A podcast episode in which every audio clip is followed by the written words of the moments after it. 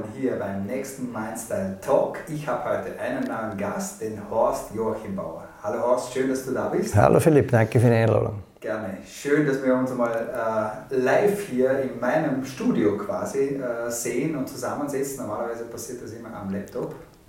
Ja, deswegen ist es umso schöner, dass ich endlich mal einen Live-Gast bei mir mhm. habe. Der Horst und ich kennen uns jetzt doch schon ein bisschen länger, ähm, haben uns tatsächlich erstes Mal live im Mai diesen Jahres gesehen. Und der Horst ist aus meiner Sicht ganz ein spezieller Typ, nicht nur optisch, sondern äh, hat auch tatsächlich eine ganz spezielle Geschichte hinter sich und ähm, hat aus dieser Geschichte viel Kraft ausgeschöpft. Wir sehen hier auf der Seite ein Buch stehen vom Horst und ich glaube, da steigen wir auch gleich ein bisschen ein. Das Buch heißt Mein, mein Schicksal, meine Chance, mein Weg. Horst, erzähl mal ganz kurz, was in diesem Buch steckt.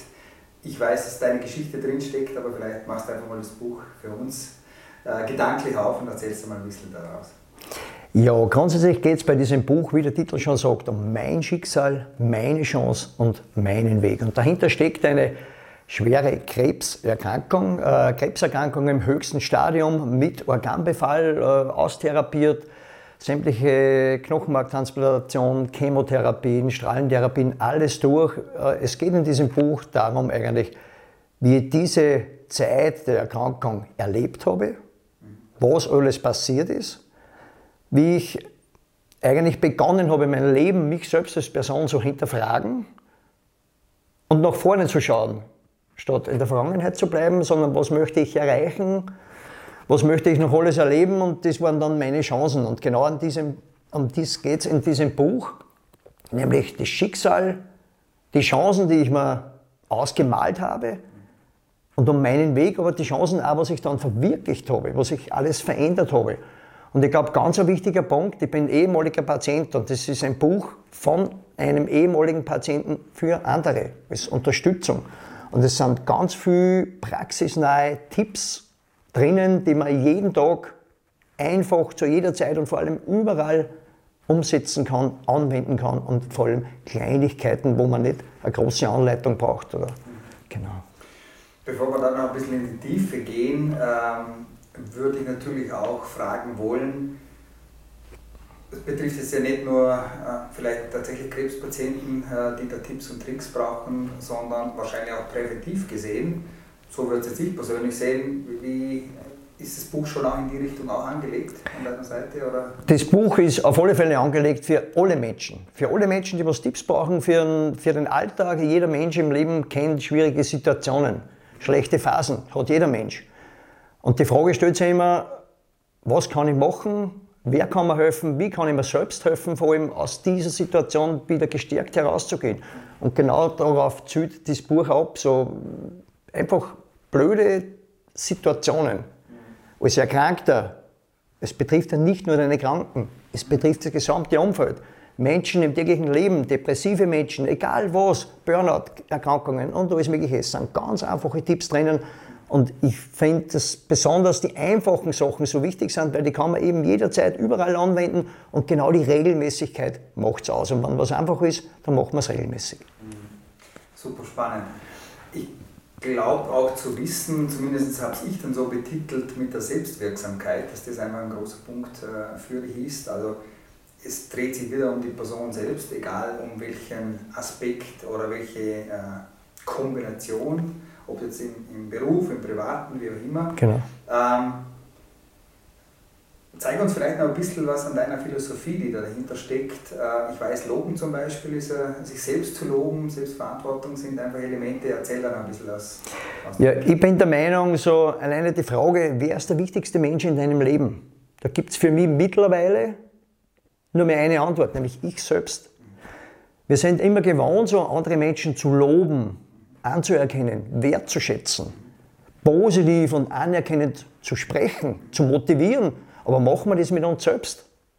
Meistens nicht. Und genau, genau, und genau darin liegt so extrem viel Kraft, mich selbst einmal anzuerkennen, so wie ich bin, anzunehmen, mich selbst wertzuschätzen, genau so wie ich bin, zu mir selbst zu stehen, mich selbst zu loben, mich selbst zu lieben. Und das sind so ganz, ganz wichtige Punkte. Wenn, nur dann, wenn ich mit mir einmal zufrieden bin, wenn ich mich selbst einmal so annehme, dann kann ich auch nach außen gehen, dann kann ich vor allem auch die Stütze für andere Leute sein, für die ich gern da sein möchte. Aber als erstes stelle ich mir sie mir immer nehmen.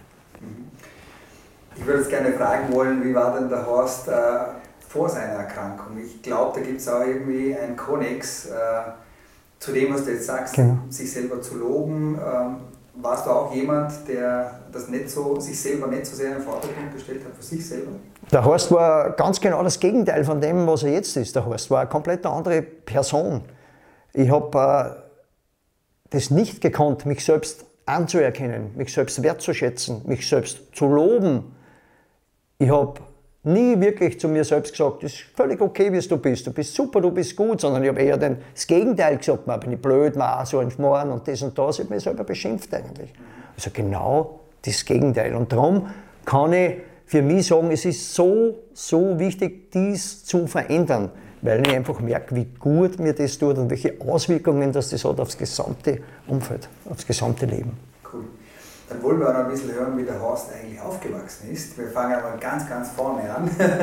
wie ist der kleine Horst, äh, wo ist der kleine Horst aufgewachsen? Ja, der kleine Horst ist in St. Valentin an der Grenze Niederösterreich zu Oberösterreich aufgewachsen. Äh, war ein sehr harmonisches Elternhaus eigentlich. Also ich habe äh, Land und Leute erkennen, äh, erleben dürfen, wie man heutzutage sagt. Ich war nur draußen unterwegs, wir haben Burgen gebaut, wir haben also wirklich noch äh, sie bewegen können. Ich habe ja, mit Freunden alles Mögliche unternommen, also eigentlich eine schöne Kindheit gehabt. Ja. Gut. Deine Mama habe ich auch schon kennengelernt, ja. ist schon ein bisschen betagter.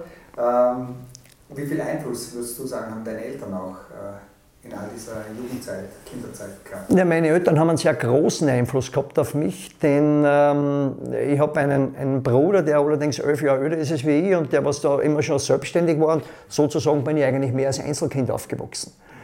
Und als Einzelkind ist man sehr geprägt, weil man sehr behütet ist und sehr beschützt ist. Und wenn man sehr behütet ist und sehr beschützt ist, hindert das Menschen auch daran, ihren eigenen Weg zu beschreiten, weil man ja gewohnt ist, man wird eh geleitet, geführt und so in die Richtung.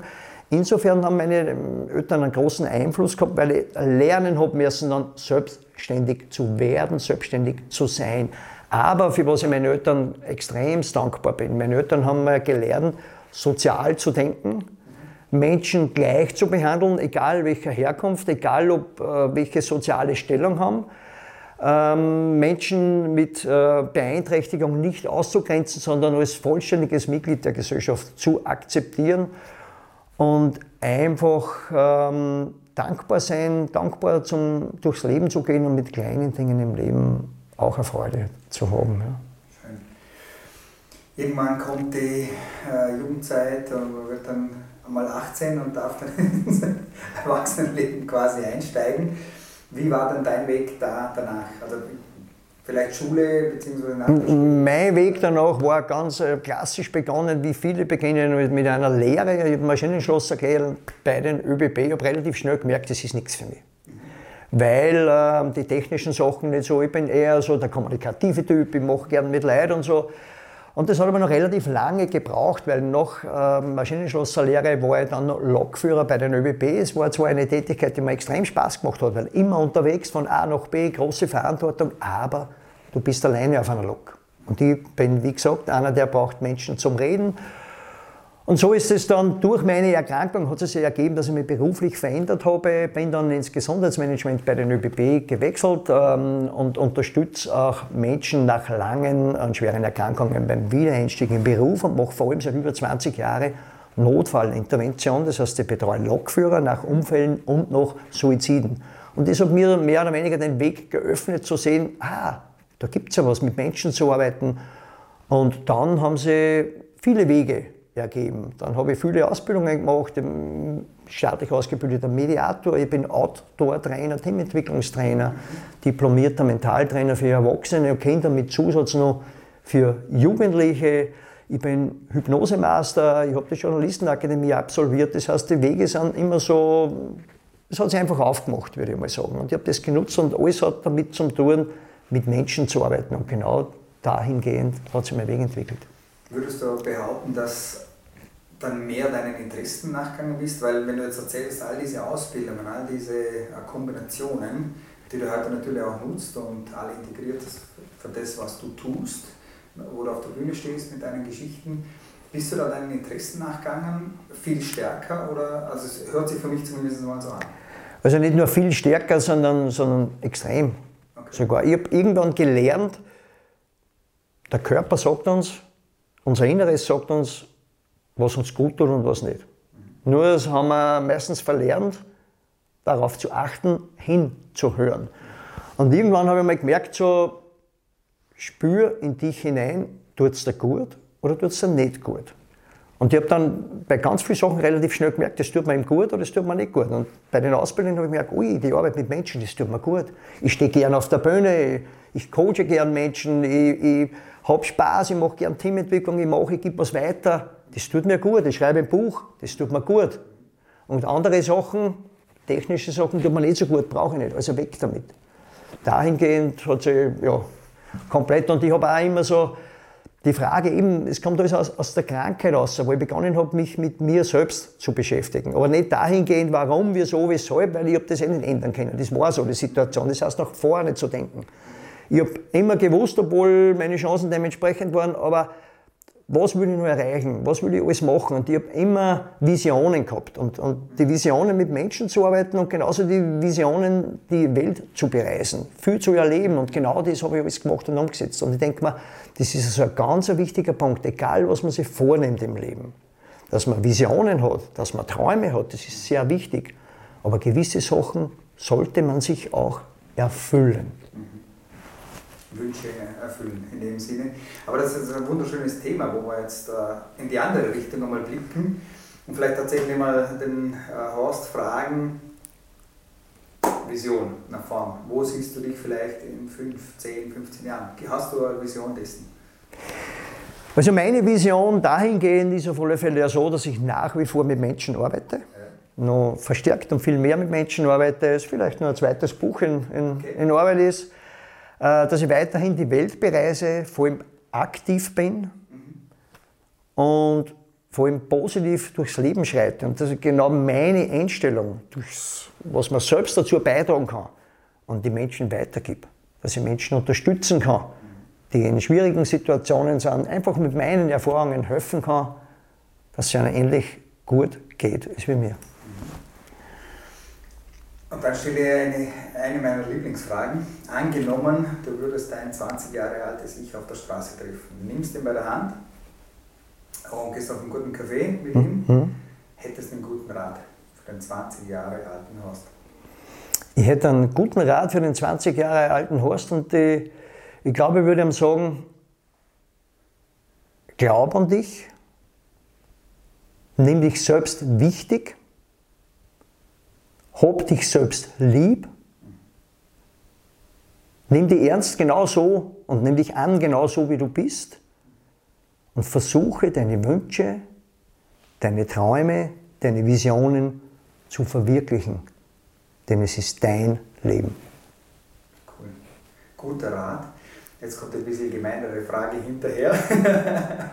Gibt es etwas, wo du sagst, wenn du zurückblickst von heute, wo du bereust, getan oder vielleicht nicht getan zu haben? Also bereuen, etwas getan zu haben, würde ich sagen, eher nicht. Es gibt einige Sachen, wo ich sage, würde ich nicht mehr so machen, aber auch aus, aus Fehlschlägen oder Situationen, was nicht so gut waren, lernt man ja. Und ich weiß, das werde ich in Zukunft anders machen. Bereuen, etwas nicht getan zu haben, mit Sicherheit. Ich würde kein zweites Mal mehr dreieinhalb Jahre eine Lehrzeit machen, wo ich am dritten Tag weiß, dass das nicht meine, mein Thema ist. Und ich würde vielleicht die eine oder andere Reise, was ich mir damals nicht vergönnt habe, aus finanziellen Gründen oder sonst irgendwas, mit hundertprozentiger Sicherheit machen. Durchziehen. Ja. Schön. Dann kommt meine Abschlussfrage, Horst, und zwar angenommen, du könntest ein Riesenplakat schreiben mit einem Slogan, mit einem Motto. Und das würde man dann auf einen Flieger hinten drauf binden und der fliegt den ganzen Tag lang durch die Gegend. Was würdest du quasi der Welt und den Leuten als Motto, als Spruch da drauf schreiben? Als Motto, als Spruch würde ich sagen, glaub an dich und gehe deinen eigenen Weg. Wunderbar. Horst, vielen Dank, dass du da warst. Vielen Dank Sehr gern. für deine Zeit, für das Interview. Äh, danke an die Zuhörer, Zuschauer da draußen. Danke für die Einladung. Herzlich gern und wir sehen uns wieder beim nächsten Mal. Und vielleicht darf ich noch ganz kurz sagen, Natürlich. wenn jemand Interesse hat, mein Schicksal, meine Chance, mein Weg, gerne auch mit Widmung erhältlich. Ja, danke und bis zum nächsten Mal.